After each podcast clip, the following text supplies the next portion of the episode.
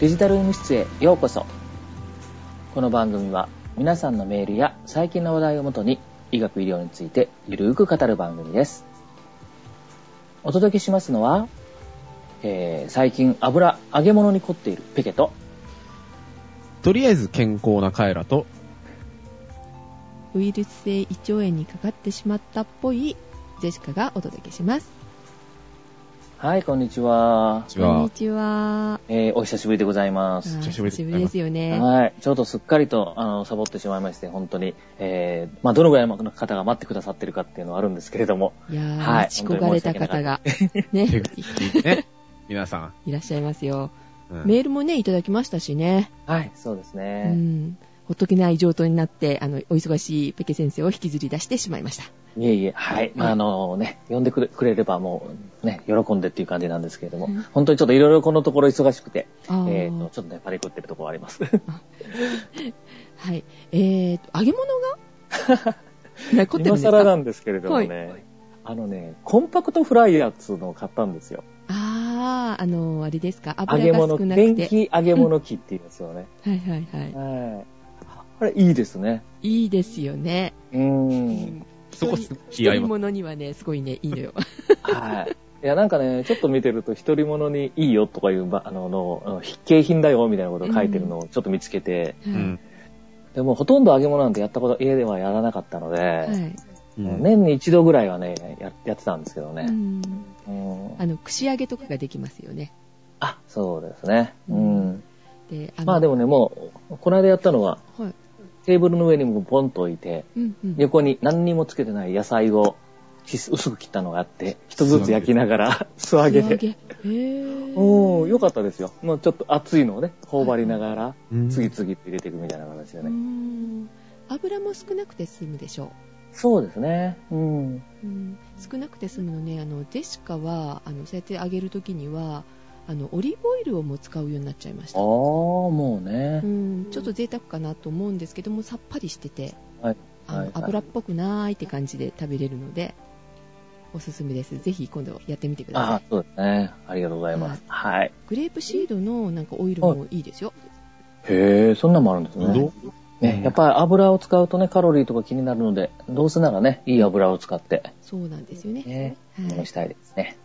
はい。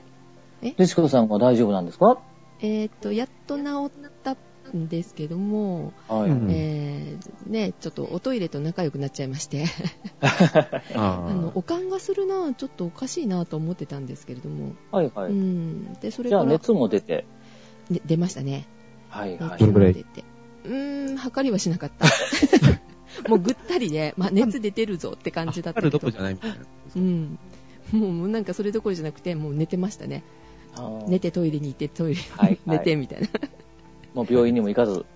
そうですねあの先生に聞きましたら、あの病院に行っても結局はあの何もしないとそうですね。言われま したねはい。あのおしない薬出すとしてもあおおお薬は出さずにあれって言われましたね点滴するぐらい、ああ、そうですね。うんだから口から飲むことができるんであれば、はいあの、もう取る特に取らなくても、あうの、ん点滴もしない必要ないですし、うん、よっぽどじゃなかったらしないってもうとにかく出し切ってくださいって言われましたそうなんですよね。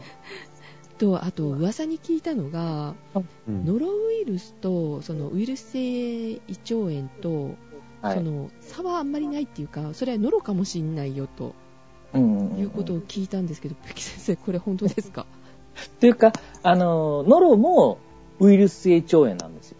あと呼ぶんですねだから、だからウイルス性胃腸炎っていうのは、うんその、の相手が特、ウイルスの名称が特定されてないのをひっくるめて、総称がウイルス性胃腸炎ですよね。ああそういうことですかねははいい。だから、前お話ししましたけど、ロタウイルスの話とかも。あはいはいロタもウイルス性胃腸炎の仲間ですようね。んはい。で、それ以外にもいくつかあるんですけども、その中で、あの、特定されているのが、まあ、ノロとか、ロタとかと。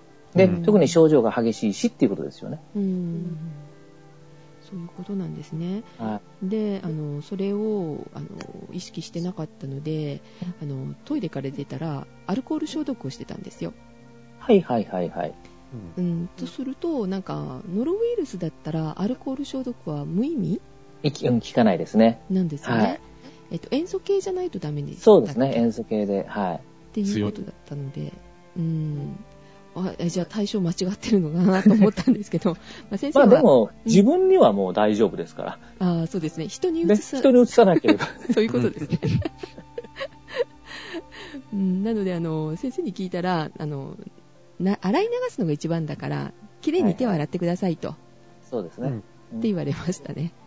だからお腹でね、下痢を出して下痢を止めないのも洗い流すっていうことなんですよね。ああ、そういうことなんですね。いや要するに、下痢っていうのは、まあ、嘔吐もそうですけども、はい要するに体から毒を出す防御反応なんですよね。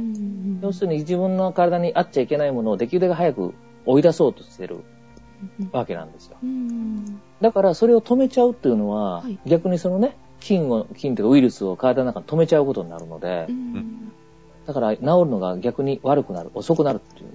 うんだから下痢止めとかは、できるだけ使わない方がいいんです。うんそうなんですね。はい。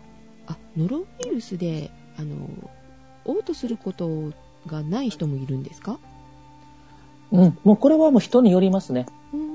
だから、いあの、ノロウイルスも、あの、あんまり、その、免疫がつかないとは言うけれども、やっぱり人によってちゃんとつく人もいるんですよ。うんだからそうなるとかなり症状が弱かったりとか、はい。で、あの、人によっては、その、上部症状が来やすい人と来にくい人っていうのはやっぱありますのでね。うんうん、ウイルスの違いというよりは、人の違いって言った方がいいかもしれないですよあね。ーじゃうんあ、ジェシカがかかったのは、ノロウイルスじゃないと思ってたけど、そうかもしれないんですよね。そうですね。うんはい。まあ、季節的には一番それが考えやすいですものね。あーそうなんですね。あ、もう今がピークですから、11月ぐらいから1月ぐらいまでがやっぱノロの季節ですからね。へー流行り物に乗っちゃっ たよ。有効の最先端ですからね、いつも言ってます。まあ本当に皆さんもね、かからないようにね、ぜひ気をつけてね、見てくださいね。はい、皆さん、手洗い、うがい、頑張りま しょう。はい。はい。で、カエラくんは、健康だと。まあとりあえずね、うん。うん、なんか何かに悩まされてるかって言われたら悩まされてないので、まあとりあえずノロが怖いなぐらい。うん。かからないよですね。ねはい、気をつかけかまらしなょういようねにね、気をつけましょう。は。はいい。はい。では、えー、メールをね、いただいておりますので、ご紹介したいと思います。はい、お願いいたします。デジタル医務室のパーソナリティの皆様、こんにちは。初めてこん、にちは。初めてメール送らさせていただきます。中学生の原崎リーヤさんうん。原崎さんでいいんですかねはい。あリアりがとうございます。はい、リーヤさんですね。かわいいね、リーヤさんだって。中学生ですよ。中学生ですよう。ん先週デジタル医務室を偶然 iTunes ストアで内で見つけ即日全話ダウンロードしました全部ですはよい。ありがとうございます。はい。あの、初期の頃のね、あの、ね。茶番も入っているんですよ 茶番小芝居が小芝居、小芝居が。今回ね31回目ですからねうん。うん、はい31話も聞いていただいてるんでしょうか。はい。毎回興味深い話題が多く、あっという間に全話聞かせていただきました。あ、ありがとうございあまりがす。とうございます。さて、実は私、いくつか質問があり、よかったらペケ先生におこお答えいただけたらと思い、メールを送信しました。はい、ありがとうございます。私は毎年春の学校の定期、えー聴力検査にて難聴の恐れがありとのことでうん耳鼻科に通院していたのですが、これまでは軽度なので観察保留と言われてきましたはい、はい。しかし、えー昨年通年とは別の耳鼻科医院に行ったところ大学病院で精密検査を受けた方が良いとのことで紹介状を頂戴しました、うんその後7月頃大学病院にて精密検査を行ったところ結果は電音性難聴と診断を受けましたはい、はい。治療法がオペしかないそうで去年の年末にオペを行いましたわあ大変だったんですねそうですね。はい。術前は、えー個室硬化症はい。の疑いだったのですがオペを行ったところ真珠腫性中耳炎ですか先生これはい、そうですね。はい。真珠の、えー腫瘍の腫っていう字ですねはい。の、ええー中耳炎と診断されましたその後今年の夏に再度オペを行い現在に至っておりますうわ大変うん。さて質問なのですが真珠性、えー真珠腫性中耳炎についてどんな病気なのでしょうかどんな原因で発症しますかあジェシカも聞きたいうん。なんか真珠ってねなんか綺麗なパールでしょそうですね。ねえはい。入れるのかなみたいなね。ねで2、えー電音性難聴と感音性難聴の違いとは何でしょうかうん。 3今年の夏のオペにて、えー右耳の裏と言えばいいのでしょうか傷跡がかゆいのですがこれは次回の耳鼻科の定期検診にて相談した方が良いのでしょうかの3点ですはい、ありがとうございます。はい。初メールにもかかわらず、長文失礼いたしました。これからも楽しい放送を待っています。ということで、原崎リーヤさんでした。ありがとうございます。はい、ありがとうございありまがすとう。ございます。いやいやいやいや、中学生でなんかかわいそうですね、何回も手術受けられて。そうですうね。ん。うん。耳の手術とか耳って痛いじゃないです か、ちょっと当たってもね。まあ、多分ね、でも全身麻酔でされたんじゃないのかなとは思う、 あ、思いますけどもね。あはい。の、ジェシカ初めて聞いた、あの、名前の病気なんですけれども、そうですこのね。真珠受精中耳う炎ん。どでうすね。はい。いうものなんでしょう。あの、これはですね、中耳炎の、まあ、ちょっと一種なんですけれども、はい。はい。うん、あの、中耳炎を繰り返していくと、これが、まあ、真珠性中耳炎になるっちゃう可能性が高いんですね。はいなることがあるんですうね。んうん。うん。だから多分、以前から、あのーね、ちょっと難聴の恐れがありって言って言われてたので、はい。うん。まあ、慢性中耳炎みたいな状態がちょっとずっと続いていたんじゃないのかなと思うんです。ね。はいはい。うん。で、それを繰り返すことによってですね、あの、鼓膜の一部がですね、はいあのね、他のところに進出をしていくんですよ。犯されちゃうってことですか。はい。細かく伸びる。伸びるというよりは、その、まあ、鼓膜を作ってる細胞ですよね。ははい。それが鼓膜以外のところに、えーと広がってって袋状になって侵入していくんです。い。へぇで、ほっとくと、あの耳の耳小骨って小さい骨があるのご存知ですかね。はいっていうところね。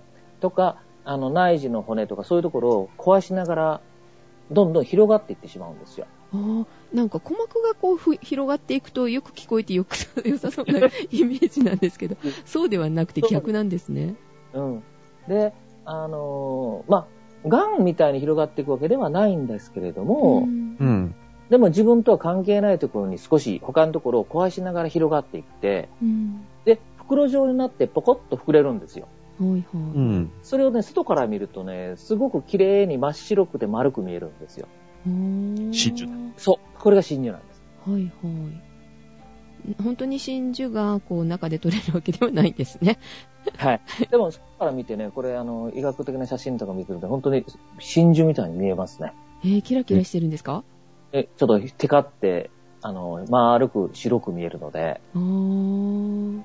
えっじゃありと名前をつけたなと。おーいやリーヤさんあの自分で切ったのを見られたんでしょうかねでですね、これの怖いのは、はいうん。あの、中耳炎になって、まあ、それから出てくるんですけども、はいあのーこれはだから、活動性でどんどん広がっているようだったら、すぐ手術をやっぱりした方がいいんですね、早く。他のところに行かないようにするためおに。ーはいうんで、さらにはい、一部でも残っていると、それがまた増殖し始めるんですよ。はいあそうなんですか必ず再発をすると。おーうんですね。1回目手術をした時に、これは、あの、個室硬化症という疑いで、あのー、形をきれいにするようにちょっと整える手術をしたんだろうと思うんですけれども、はいそれを取った後、組織を調べてみると、あの、真実性中耳炎という診断がついたので、うんで、その取り残しがあったらいけないのでっていう形で、もう一度きれいに取る手術を2回見したんだろうなと思ってるんですね。ああそういうことなんですねだから、まあ、この診断がついてから、いあの取ってもらってますので、うんまあかなりきれいに取ってもらったんじゃないのかなと、ね、は、言ってますけれども。術前はあの個室硬化症個室っていうのは鼓膜のところっていうことですかえっと、の、いや、中耳のところの部屋のことですね。あそこが硬くなってるっていうことで、まあ、音が聞こえにくくなってるんじゃないのかなという難うー聴。んああそうなんですねうーんはーいえー、とでは次の電音性難聴と感音性難聴の違いとは何でしょうかあの、電音性っていうのは音を伝えると書きますよね。はいはい。で、感音性っていうのは音を感じる。うん、うんもう、まあ、これはほんと実はもう、あの、字のごとしなんですけれどもね。はい少し耳の解剖の話をします。お、お、っていうのは、3つに大きく分けると、どことどことどこになる。先ほど炎症を起こしたのは、中耳、ですよね。で、それより外は外で中内耳。その3つなんですよ。うん。中耳と内耳なんですね。はい外耳っていうのは外の、いわゆる耳タブからうん耳の、そして鼓膜まで。うんで、鼓膜があって、鼓膜の中に耳小骨って言って音を伝える小さな骨があるんですよ。はい。でその骨が音を伝えるのが、ところにもう一つま今度膜があるんですけども、ううんん。中が内耳なんですね。うん。で、内耳のところにカタツムリ管っていうのがあるのは知ってますかねあぐるぐるのここで、液体、リンパ液っていうね、液があるんですけども、そこが振ることで音を聞く神経に伝えているんです。うんうん。電音性と感音性の違いって言ったらもう一番シンプルにいけば、内耳で音の、お内耳よりも奥で音が聞こえない難聴の原因がある場合が感音性です。うんうん。が中耳に音の聞こえない原因があるのが電音性。あーなるほど感じるか、伝えるか。だから、あのね、リーヤさんの場合は、中耳炎を起こしてたので、うんうん。音を伝える能力がちょっと弱かったということで、電音性。うんうんうん。だから電音性難聴の、まあ一番わかりやすいのは、いわゆる、あの、耳クソですよね。耳垢が溜まりすぎて。あー感音性難聴はこれ、この内耳の方の異常であったりとか、うん。これはね、治療がちょっとしにくい。なかなか、あの、いい治療法っていうのは少ないので。うん。だから、まあ、電音性のは物理的な、あの、音の伝え方なので、はいうん。仕方とかもあるし、手術で結構、なんとかなるう部ん分なんでその感音性になった時の手術っていうのは、そ,、はいそんなに難しい。すが、あの、手術のしようがないというか、はい。神経がやられてるケースがあったりするんですね。うーん。感じる細胞そのものが、あの、ダメージを受けてたりするので、はい。あの、としいわゆる、お年寄りの難聴なんかはもう感音性難聴なんですね。ああ、そうなんですね。あれはもう感音性の高い音の音を聞く細胞がやられてくるケースですね。うー。うんん。ただ、あの、内耳、神経は生きてるんだけれども、うん。内耳が壊れてる疾患があったりするんですね。うん。今回はあの人工内耳っていうのもあったりするので、はい。そういうので手術をしたりすることなんかもあったりはします。うーん。はーい。わかりました。えーっと、次が、その、傷跡ですかね。かゆいということですけれども、ありますよね。こう、ちょっと切った跡とかかゆかったりとかもしますしね。ね。はい。この病気によって、あの、もしかしてかゆみが出てるっていうこともありますか、先生。この、これだけではちょっと分かりにくいですけれども、多分それは少ないでしょうね。うーん。その後の傷跡が、あの、少し、あの、残ってて、かゆみを感じてるっていうような感じがするので、うん。もちろんこれぜひ、あの、相談した方がいいとは思うんですけれども、うーん。あの、悪い問題でなってるとはあまり思えないうん。とだけだったんですけどもね。うーん。右耳の裏うん、まあ手術をそちらからしたんだろうと思うんです。うん。耳の付け根のところからを切って、あの、うん手術と、あの、傷口が表に出にくいですよね。ああああ。隠れてるから。髪の毛でね、見えないし。後ろですのでね。多分そちら、あの、手術をされたんじゃないのかなと思うんですよね。うんん。なでるほどね。もはね、大変でしたよね。あ、う。そうんですね。耳は怖い。 耳、あの、耳垢をこう取るのって結構好きなんですけれども、あの、小学校3年生ぐらいの耳穴だって言われて先生に笑われたんですよ、ジェシカ。んえ大人なのにちっちゃいって。なのであの自分で撮るときも結構怖いんですけど、いつも痛いので。そうそうそう。どのぐらい耳が、あの、耳掃除してますなえ、割と、風呂上がりになんとなく綿棒でやったりするんで、るほど。ほとんど毎日。ほとんど毎日とか、かな。ジェシカさんど、えっとね、綿棒は割とそんなうん毎日か、まあ2日に1回かぐらいですけど、あれ耳かき、うん、で、するのは耳がかゆいときぐらいかな。あれはね、しすぎない方がいいんですよ。あ、そうなんですかへー綿棒の方は、まあね、いわゆる耳に水が入ってるのでう、ん。ちょっと取るからっていうような意味合いで、うんお風呂上がりの部分にはいいんですけれども、はい。うんあまりね、まず耳掃除っていうのは奥までしないこと。はい。あああのーそんなに頻回にやる必要は全然ないです。あ、そうなんですね。耳かきの場合は、あのー傷をつけてしまうことが書いてあったりするので、あーうんで、本当に耳のね、奥の方まで入れずにもう、はい入ってすぐぐらいのところの、もう吐き出すって十分なんですね。あの、ジェシカ結構あの血が出ます。ダメじゃないですか、それ。本当に傷がつくような、あの、掃除の仕方っていうのはあんまり良くないですね。いあの、突っ込みすぎて、ね、あの、鼓膜なんかの傷つけたりすると大変ですもんね。ああ、それもありますよね。 ほどほどが大切であると。 はい。はい。リーヤさん、ありがとうございました。ありがとうございました。した。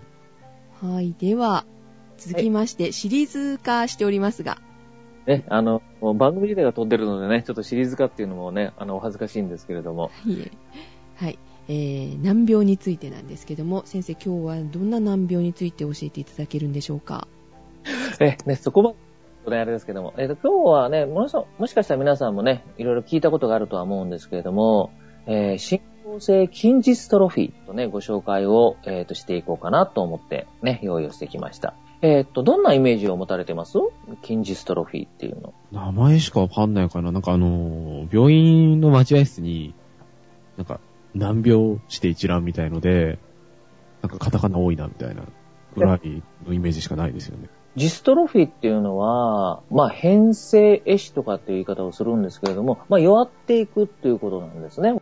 で、これ筋肉が、えー持っていってしまう病気なんですよ。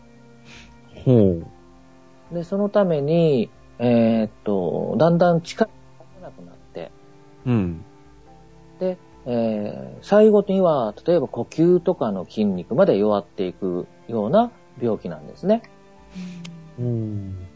ALS とかね、あのー、側索硬化症みたいなお話をしましたけれども、あれはもうね、筋肉が弱まってきますよっていう話をしましたけど、あれは神経の方が原因なんですけども、うん。トロフィー、ね、筋ジストロフィーっていうのは、これは、あの、筋肉に原因っていうか、筋肉自体が変性、壊死を起こしていって、うでん、余っていってしまう、衰えていくと。衰えていくという病気ですね。うーん。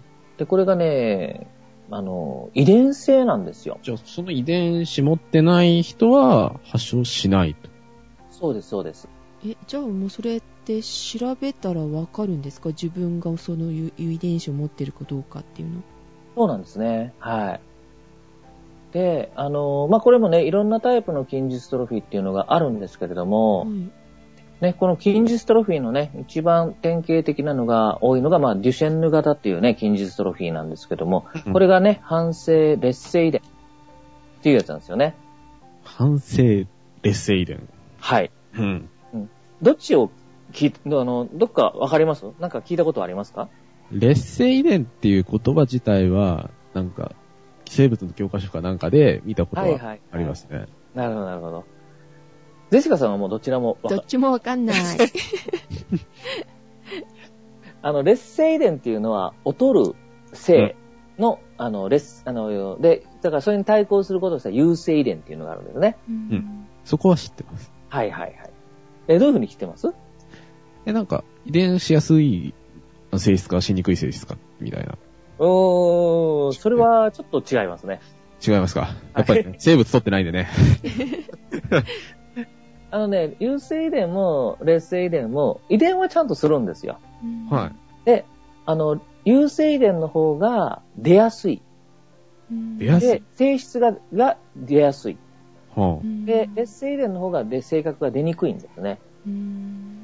で、どういうことかというと、あの、父親と母親から遺伝子を1本ずつもらいますよね。ははい。で、両方とも、その形質っていうか、その表が出るようなで遺伝子を持ってた時にだけ初めて出るのが、これ劣勢遺伝なんですね。うん。だから、両方に、例えば、えっ、と、A と B、ね、というような2種類のものがあったとした時に、うん。えっ、と、A、お父さんからは A をもらった。お母さんから B をもらった。ね。うんで、それだと A と B で違うので、どっちも、あの、表には出ませんよっていうタイプ。これが劣勢遺伝なんですね。はいで、両方から A と A をもらうと A が出ますよっていうのが、えっ、と、これが劣勢遺伝のタイプになります。で、うん優勢遺伝の場合は、えっ、と、まあ、これっていうのはちょっと対立遺伝子っていう言い方になっちゃうんだけども、えーと片方だけの性質だけでちゃんと出てくる。お父親からもらったらもうそれで表に出てっちゃうっていうのが、あのー、優勢遺伝なんですよ。じゃあ、どっちの方が立ちが悪いかというか、立ちっていう言い方するとあれなんですけども、うん。うん。あのー劣勢遺伝の場合は、うん。情報は持ってるけれども、うん。症状が出ない人がいるわけですよね。ですよね。はい。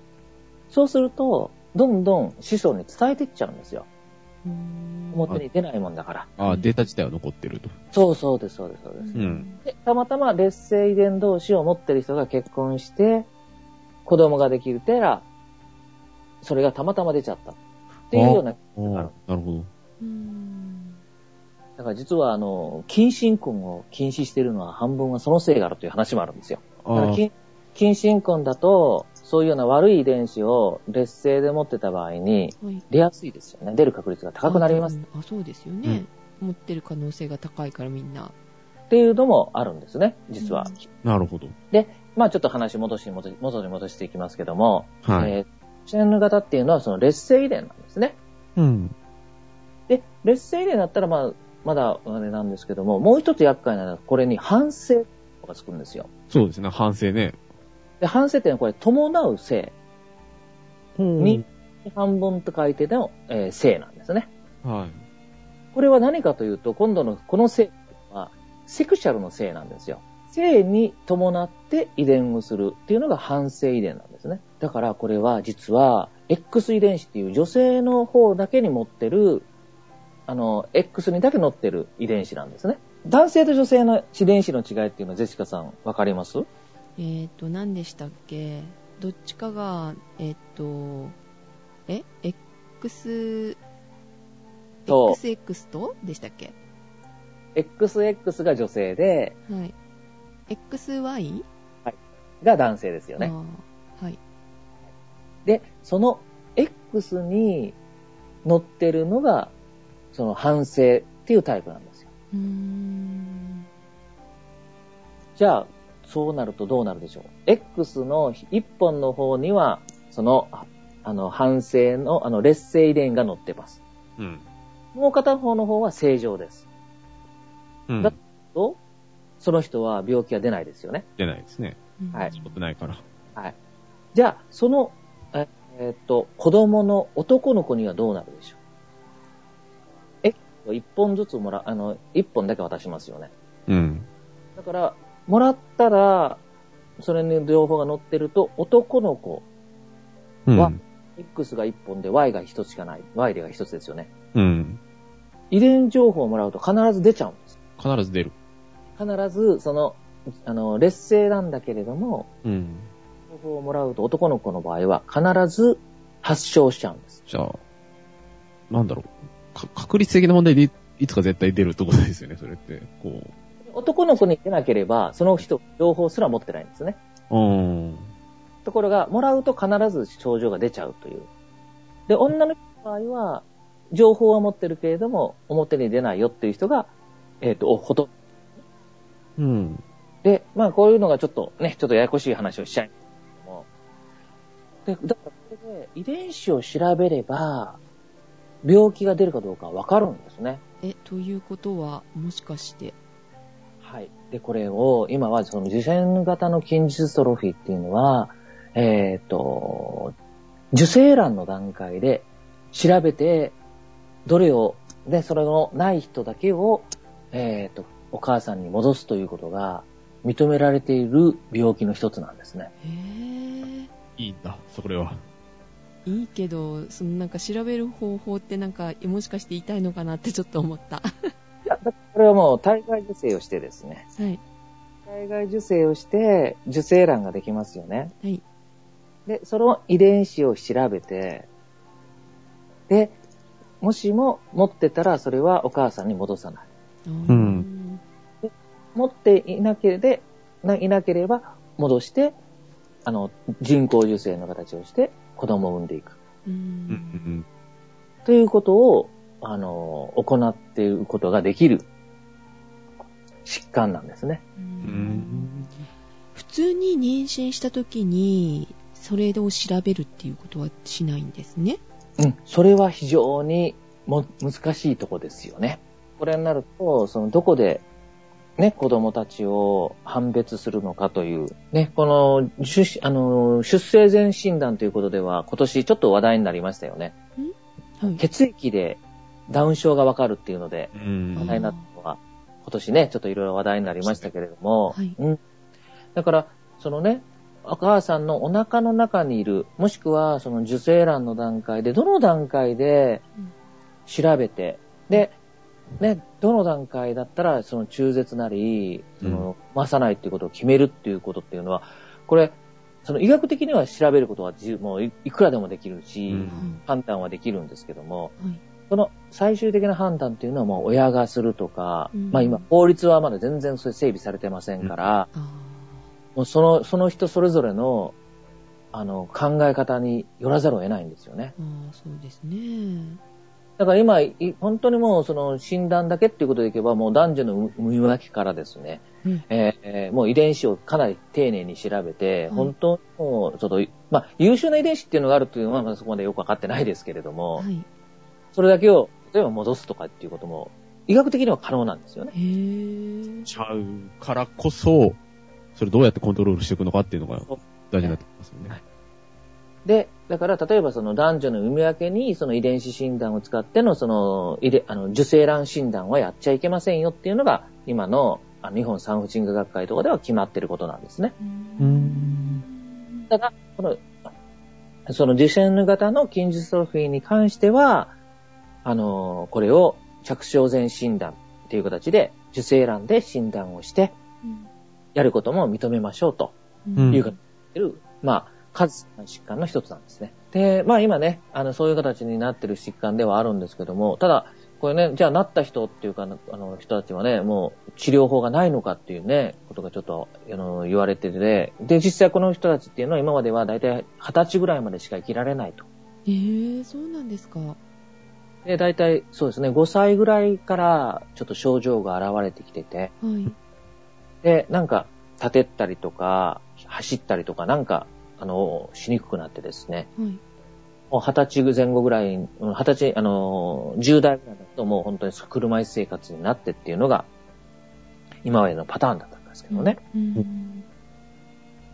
ただこれですね、い今は最新治療的には、はい遺伝子治療ができる。発症してからでも。そうですね。あの、実際にだからその幹細胞を取ってですね、はいで、あの、原因遺伝子を取り除いてから修復して、もう一度戻すことで、運動機能を取り戻したっていう実験が、満足できてるんですよ。すげえ。おー、すごいね。だから、これが、まあ、うまくいけばですね、うんね。その遺伝修復をしたものを、まあ、あの、ちょっと増、やって戻すっていう形によって、治っていく可能性も今出てきてるんですね。うーんまさにこのあたりっていうのはもうまさに iPS 細胞とかが出番になるかなとは思ったりはするんですけれども、うんだから本当に今まではね、あの、一切治らないと言われてた病気でも、今そういうような形で、ちょっと治る、治る研究なんかも今どんどん進んでるっていうことをね、まあ、ちょっとお伝えをしようと思ってます。はい。はい。はい。えっ、とね、まあ今日は、えっ、とね、メールもね、いただいて、その後ね、耳の方の話、それから、えっ、と、筋ジストロフィーの話をね、ちょっとさせていただきました。はいえーまたね、あの、皆さんからね、いろんなお手、あの、メールとかね、いただけたら、私もね、できるかなと思います。えっ、と、今年だいぶね、あの、サボってしまいましたけれども、えっ、と、また頑張ってね、あの、配信もしていきたいと思いますので、またね、よろしくお願いしたいと思います。はい、よろしくお願いいたします。えっ、と、お届けいたしましたのは、えー、ペケと。カエラと、ジェシカでした。はい、どうもありがとうございました。ございましたあり。がとうございました。